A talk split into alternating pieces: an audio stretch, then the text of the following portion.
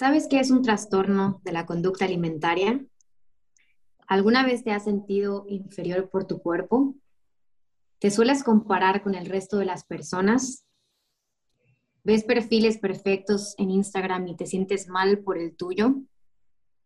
¿Sientes que tienes que tener un cuerpo perfecto para ser exitoso o simplemente para gustarle a alguien? Si respondiste que sí a alguna de estas preguntas, este episodio es el indicado para ti.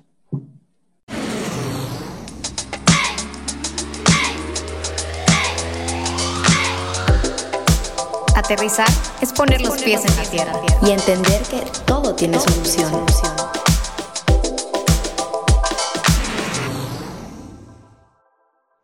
Hola a todos, ¿cómo están? Espero que se encuentren súper bien y bienvenidos a otro episodio y temporada de Aterrizando Podcast. Bueno, yo soy Cookie, a los que no me conocen, me llamo Olga Castaneda, pero todos me dicen Cookie, y me encuentro aquí con Marif. Y bueno, antes de pasar a Marif, quería decirles que nos tardamos bastante en sacar otro episodio, pero eso es porque nos queríamos asegurar de encontrar algo de súper buena calidad y no solo buena calidad, sino que pueda empatizarse con ustedes. Y ahora sí, Marif, ya te dejo hablar. Hola Cookie, te extraño mucho, por cierto. Para los que escuchan este podcast por primera vez, eh, yo vivo en México y Cookie vive en El Salvador. Cada país eh, digo, cada una de nosotras con la respectiva nacionalidad del país en el que se encuentra el día de hoy. Y yo soy Marif, me llamo Marifer Vaquero, mis amigos me dicen Marif desde hace muchísimo tiempo y la verdad es que sí nos tardamos mucho, Cookie. Yo tengo que confesar que estuve pasando por ahí por unos bajones emocionales en los que hasta le decía a Cookie de cómo voy a poder decirle a las personas que tienen que poner los pies en la tierra y entender que todo tiene solución cuando no sentía que había solución. Pero pues gracias a, pues no sé, a que los días siguieron pasando y que la vida sigue, nos encontramos aquí el día de hoy. Y pues por lo mismo, ¿no? Yo creo que también las cosas pasan por algo. Y el hecho de que hayamos pasado tanto tiempo sin subir contenido a Instagram, sin hacer episodios y hasta compararnos, comparándonos, yo creo, fue lo que hizo que pues, se cruzaran caminos con la persona con la que vamos a estar platicando el día de hoy, nuestra increíble invitada. Ale, ¿cómo estás? Em, bien, muy contenta, muy emocionada de estar aquí. Eh, como dices, Em, siento que es increíble cruzar caminos de alguna forma y mm, a mí me encanta escuchar historias, pero también me encanta contar historias. Entonces, el tener la oportunidad de estar en este espacio y poder contar un pedacito de mi historia con la intención de, espero, aportar contenido de valor, eh, nada, me parece increíble, estoy emocionada, contenta. Pues eh, con Cookie estuvimos platicando y bienvenida Ale, de verdad que estamos muy emocionadas de que estés aquí, sobre todo porque pues con este tema que, que platicaremos y de una historia de vida que pues inspiradora, ¿no? Y que estemos seguras que resonará en algunos, esperemos que muchos de ustedes, y también para poder conectar y ayudar a los que más necesiten, ¿verdad, Cookie? Sí, exacto, así es. Y bueno, yo que he estado escuchando recientemente de este tema, la verdad no estoy súper informada, me parece súper, súper interesante. Hoy en día es algo que está sucediendo. Entonces, bueno, ya no más hablar y vamos directo al tema. Así que, mm, Ale, cuéntanos. Bueno, yo, te, yo quiero contarles que yo conocí a Ale por Instagram, así que las famosas redes sociales que de ellas nos quejamos a veces, que porque nos comparamos y todo, pero yo creo que si te las usamos como debe ser, llegamos a las personas correctas y pues yo creo mucho en el destino, ¿no? entonces, cuéntanos, Ale, primero lo primero, eh, ¿cuántos años tienes? ¿De dónde viniste? ¿Cómo te llamas? ¿Dónde naciste? Eh, Gracias, Fer. Eh, una historia inspiradora, dicen. Ojalá, espero. Primero les voy a contar una parte no tan agradable, pero espero que tenga un final que haga sentido. Eh, bueno, pues soy Ale Benítez y nací aquí en México. Tengo 34 años, soy terapeuta, hice una maestría en psicoterapia gestal y después me especialicé en desórdenes de alimentación.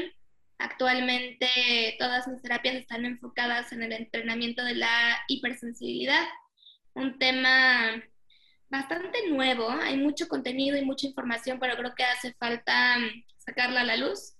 Y eh, el día de hoy les quiero compartir mi historia en relación a los desórdenes de alimentación. Tengo varias historias, pero hoy nos vamos a enfocar en esta.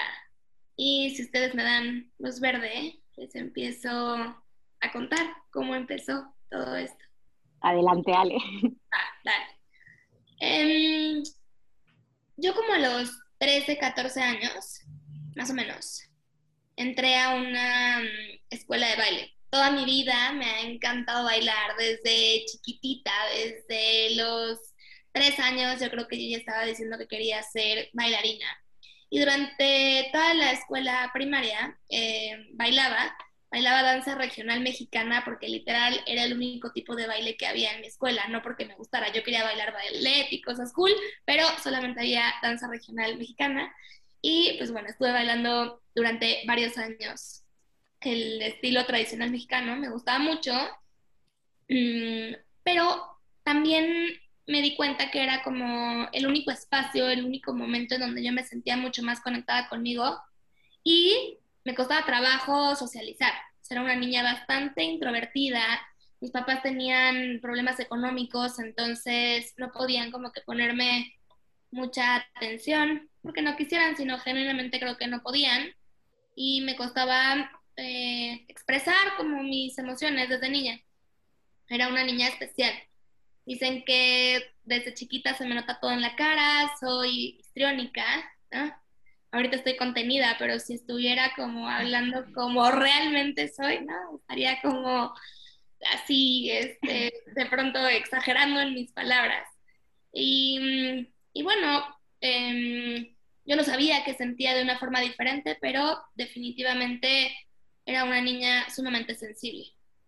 Cuando entro a secundaria, y además de todo lo que ya sabemos de tantos cambios en la adolescencia y en el cuerpo y como a todo lo que todos nos enfrentamos en el crecimiento, tengo la oportunidad de entrar a una escuela de danza como mucho más especializada y pues yo creo que como cumpliendo un sueño que desde niña yo quería, ¿no? O sea, como poder realmente estar bailando al nivel y la cantidad de tiempo que yo quería. Entonces entro a esta escuela y el nivel de energía y de atención que había alrededor de la comida y de la alimentación y el cuerpo era bastante, ¿no? Hasta suena como cliché, como en una película de que entró a una escuela de baile y como que las maestras la obligaban y pues la verdad sí. Creo que ahora entiendo que cuando se acumulan varios factores, se puede llegar a desarrollar un desorden de alimentación.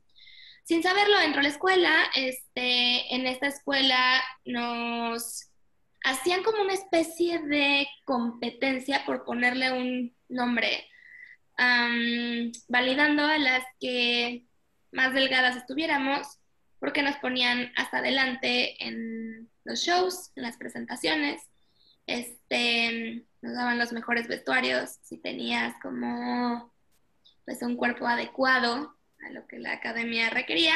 Y no nada más eso, sino que eh, mi mejor amiga este, empezó a cuidar su alimentación y empezó a tener resultados. Ojo, ella empezó a cuidar su alimentación, yo me metí a internet a buscar una dieta y vi que literalmente todo lo que comía era como el demonio en persona. O sea, no tenía ni idea de qué era lo que estaba haciendo. Casi que me encontré con que los carbohidratos eran así como una cosa terrible, las grasas eran lo peor que le podías meter a tu sistema, y saco una dieta de internet que empiezo a hacer y tengo resultados. Y en ese momento no tenía un desorden de alimentación, pero definitivamente había generado un vínculo emocional con la comida. Yo no estaba cómoda con mi cuerpo, yo no me sentía bien conmigo misma. Hago una dieta fuera de un plan de alimentación, fuera de estar con un especialista y tengo resultados, y voy a poner entre comillas, que son agradables para mí. Me siento más aceptada, este, de pronto soy más vista, em, mejora mi autoestima de alguna forma por haber bajado de peso. El 90% de los desórdenes de alimentación empiezan con una dieta, con una dieta mal guiada. Hay personas que no se enferman y que simplemente hacen una dieta por un periodo de tiempo y ya.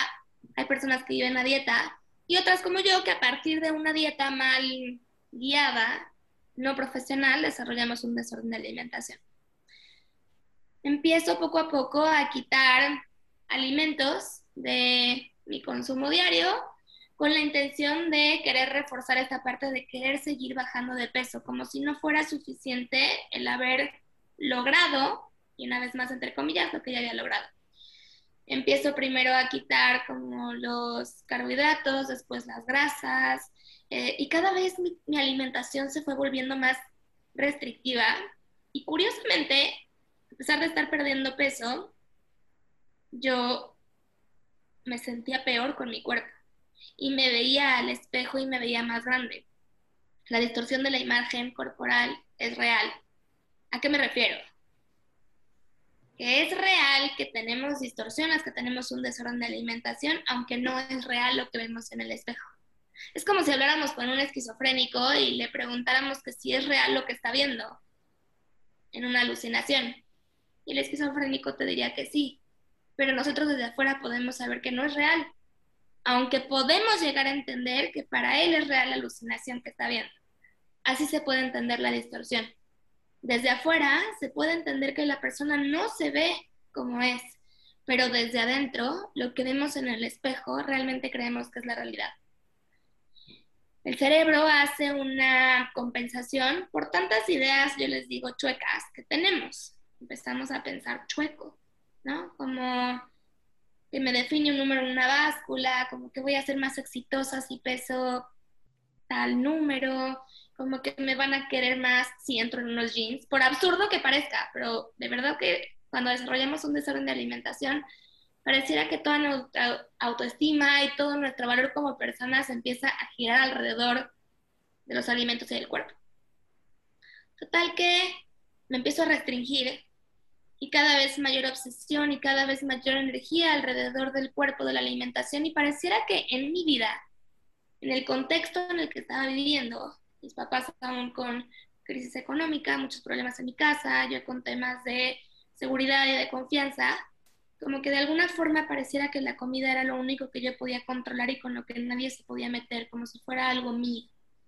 Y entonces la obsesión se volvió más grande, la fobia se volvió más fuerte y el control sobre la alimentación se volvió algo como si yo tuviera una relación con desde pronto de esta voz enferma que vivía en mi cabeza. Desarrollo anorexia sin saberlo. Según yo, solo me cuidaba y estaba a dieta y lo hacía a escondidas. Muchas cosas. Una parte de mí, en ese momento una muy pequeña parte, ¿no? Porque no tenía la conciencia. Una parte de mí realmente creía que lo que estaba haciendo algo tenía de raro. Sabía que no estaba bien que lo escondiera, porque por algo lo escondía, pero no estaba dispuesta a que nadie se metiera con eso.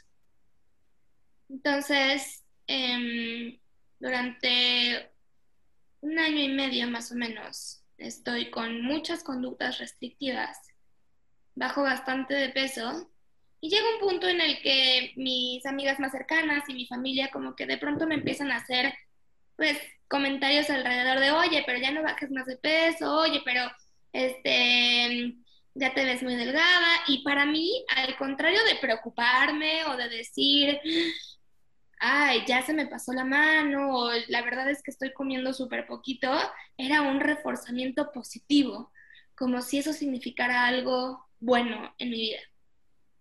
Me acuerdo perfecto el primer día que mi anorexia pasó a ser bulimia. Eh, fui a una fiesta, yo ya con toda esta locura y toda esta obsesión y todo el control alrededor de lo que me comía y lo que no, y si en la mañana, y si en la tarde y en la noche, y yo digo que te vuelves como como si fueras una asesina serial donde tienes todo fríamente calculado. Y yo soy una persona sumamente creativa y creo que soy inteligente. Y estaba completamente desarrollado en la parte enferma. Entonces, siendo hipersensible, creativa, inteligente, todo en la enfermedad parecía una película de terror perfectamente creada. O sea, yo era una reina de la manipulación y de la mentira, que más adelante les voy a contar a dónde me llevó. Pero bueno, en ese momento me sentía bajo control y que nadie podía, pues, cacharme, por decirlo coloquialmente, darse cuenta de lo que yo realmente estaba haciendo.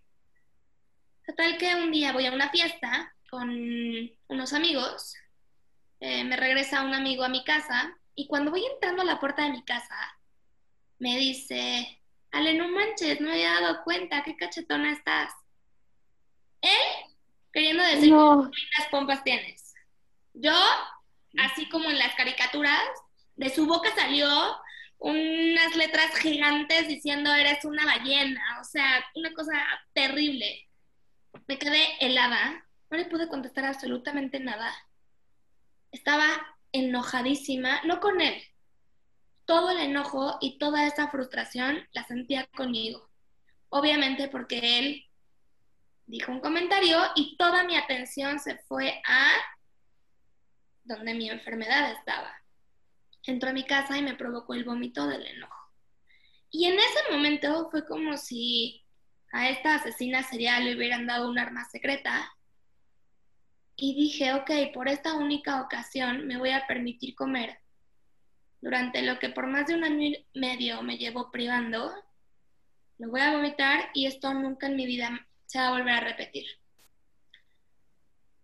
Después de año y medio, en mi experiencia, no sé en la de los demás, pero el hambre no se va. Es algo con lo que constantemente estás luchando y estás tratando de disfrazar. Pero no es que te deje de dar hambre. Es como si te acostumbraras a vivir en un vacío. 100% ligado a la parte emocional.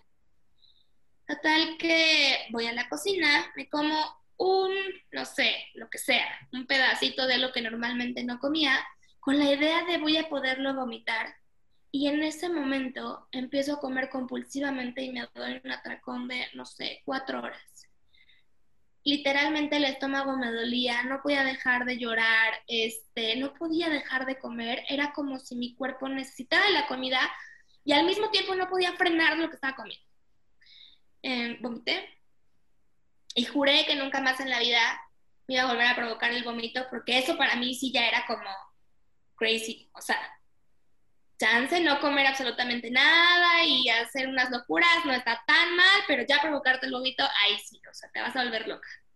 Bueno, pues en ese momento se destapó una bulimia, que es este ciclo y círculo vicioso en donde hay una restricción, después hay una compulsión de comer y después viene un método compensatorio.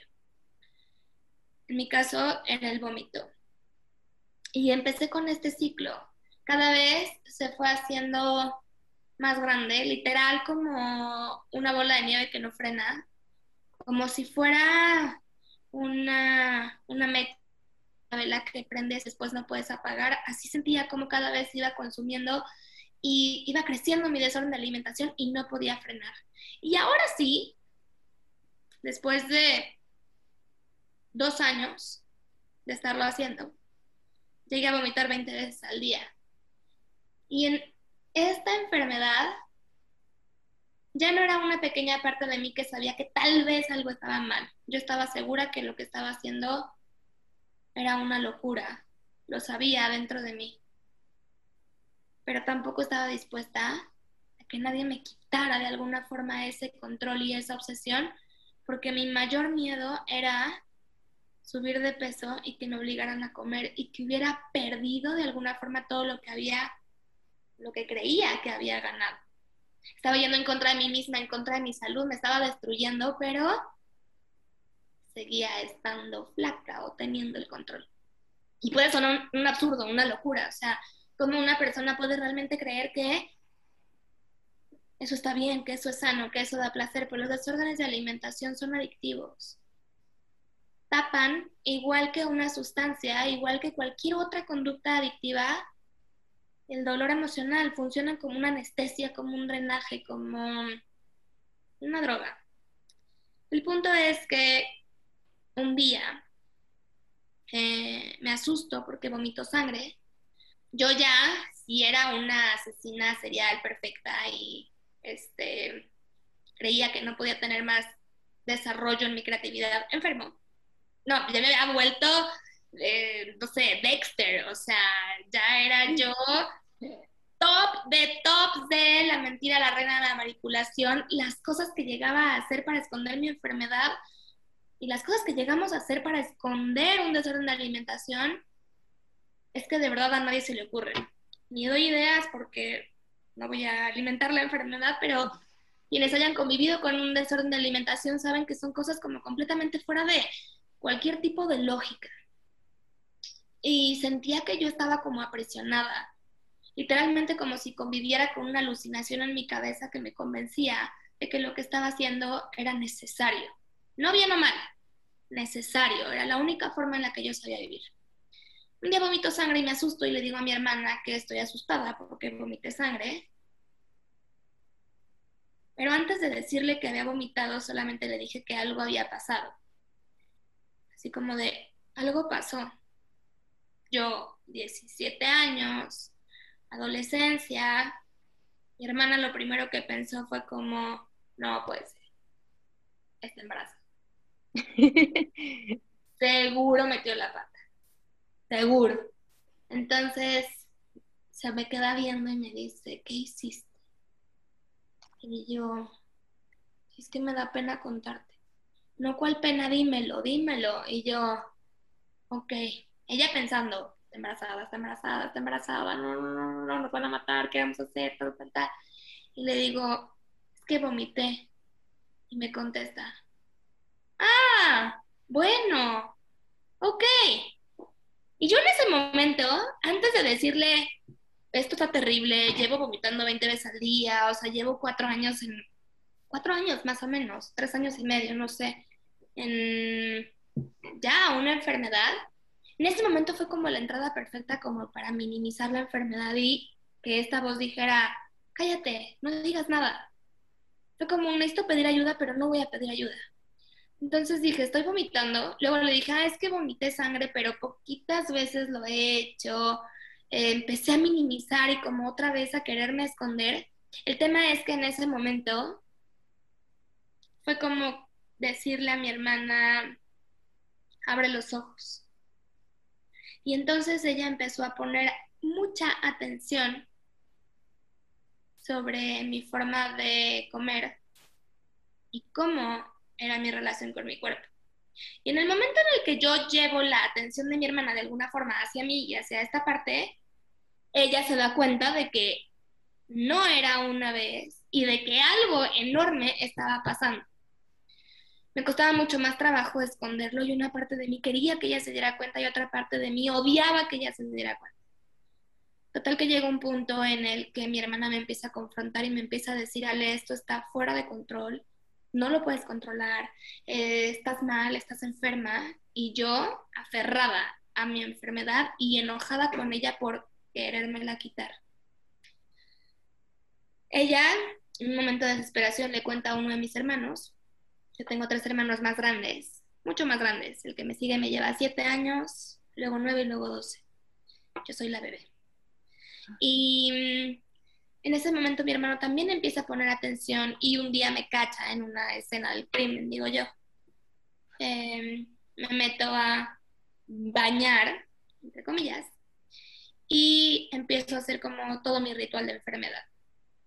Eh, abro las regaderas con una toalla, pongo música, eh, finjo que me estoy bañando con música fuerte, vomito, entra mi hermano y me ve que acabo de vomitar y me dice, ¿qué estás haciendo? Como dándose cuenta de toda la locura, la regadera prendida, este, la toalla mojada, eh, la música puesta y me dice, ¿qué estás haciendo? Yo le contesto, me estoy bañando. Y, ahí sí dijo, ok, la perdimos. O sea, ¿qué le está pasando?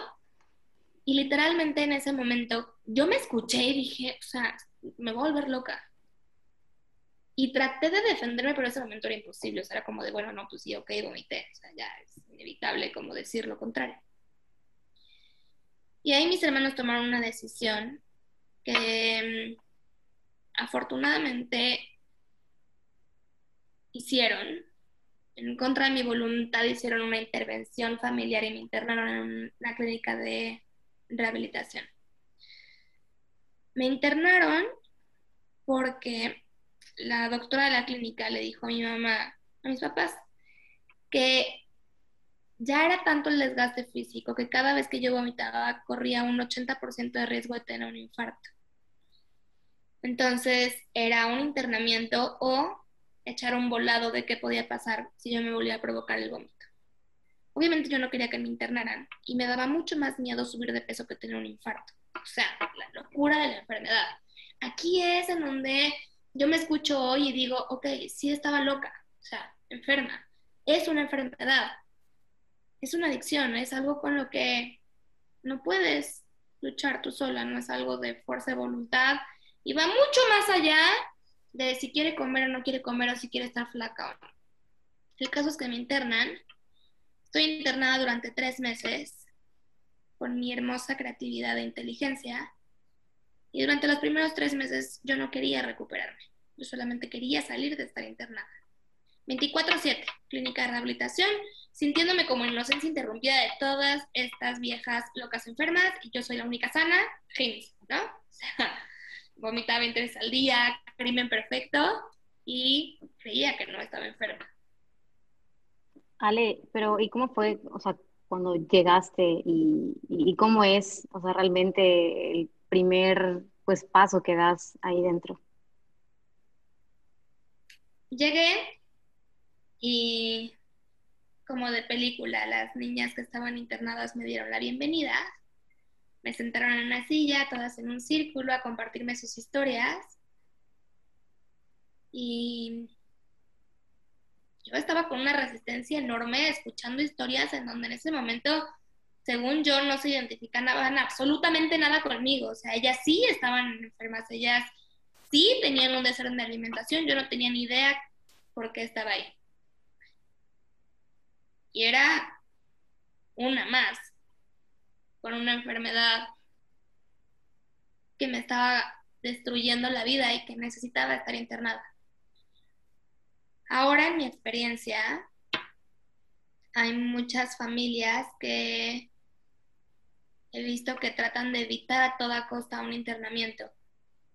Y a veces yo veo la oportunidad que tuve de haber estado internada, porque si no ha sido por un internamiento, difícilmente me hubiera recuperado. Entonces, en ese momento, o sea, no te voy a decir, ay, es padre, o sea, el internamiento es lindo, es una casa bonita, este, todas son buena gente, nadie te hace nada en tu contra. Y a ver, son profesionales de la salud, tuve la fortuna de estar en una buena clínica de rehabilitación, pero es sumamente desagradable sentir como entras a un lugar donde te van a controlar la alimentación, más teniendo un desorden de alimentación, imagínate, o sea, es como que no voy a poder vomitar, no es el punto, ¿no? Es como ser adicta y entrar a un lugar donde no puedes consumir, es como lo peor que te pueden hacer. Entonces, em, no sé, fue toda una experiencia, estuve tres meses, salí, a la semana recaí y regresé a estar internada. Y estuve internada en total como por un año y esos tres meses. Me salvó la vida. Es una de las experiencias más fuertes que he vivido. Sin embargo, a pesar de las estadísticas, cuando entré le dijeron a mis papás, la verdad es que con el nivel de creatividad y de inteligencia de Ale tiene un 10% de probabilidad de recuperarse. No habíamos conocido a nadie tan manipuladora y mentirosa. O sea, durante tres meses nos hizo creer a todos que era la paciente más veloz en recuperación y que pudo salir. Obviamente yo no lo hacía de forma consciente. ni sabía que la raíz de todos mis problemas eran emocionales, que tenía que ver con esta niña sensible que no sabía relacionarse con el mundo y que había una forma diferente de vivir.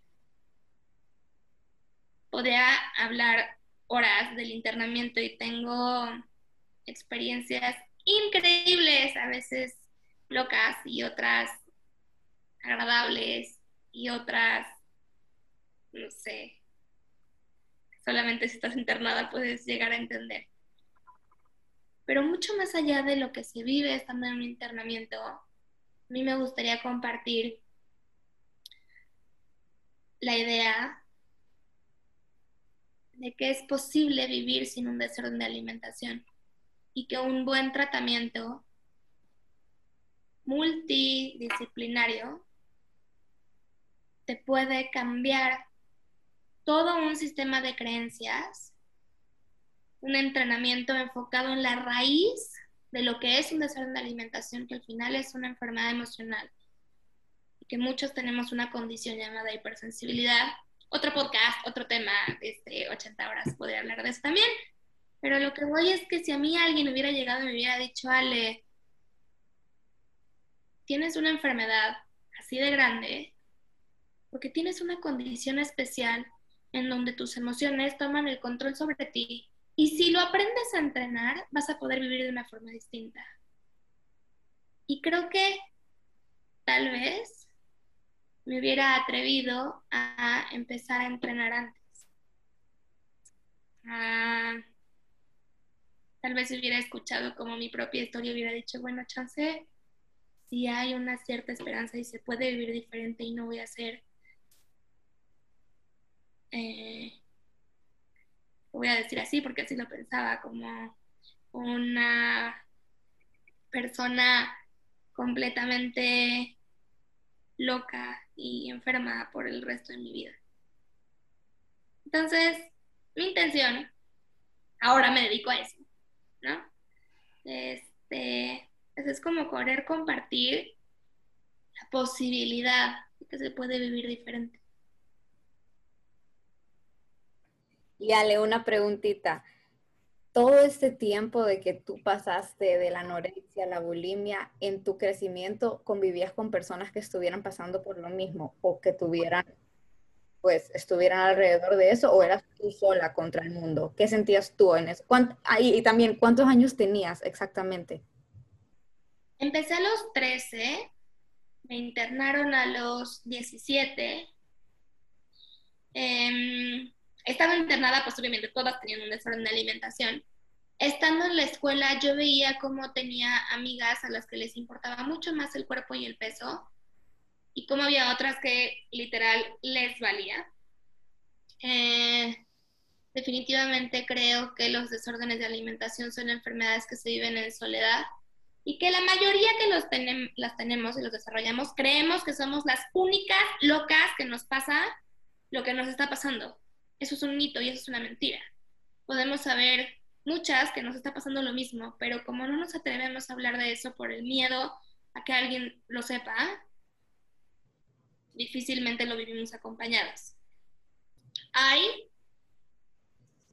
em, personas se atreven a compartir su desorden de alimentación y que se alían con personas que también están enfermas y que viven en conjunto la enfermedad, como dos alcohólicos o personas que consumen este, desproporcionadamente drogas juntos, donde saben que tienen una adicción y lo hacen en conjunto.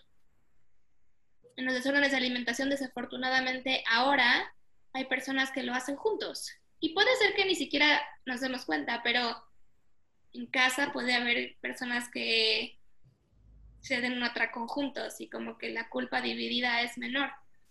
Si nos tragamos ocho pizzas y quiero decir tragamos, comemos ocho pizzas y 80 este, helados y dulces y así en conjunto que sí lo hago yo sola.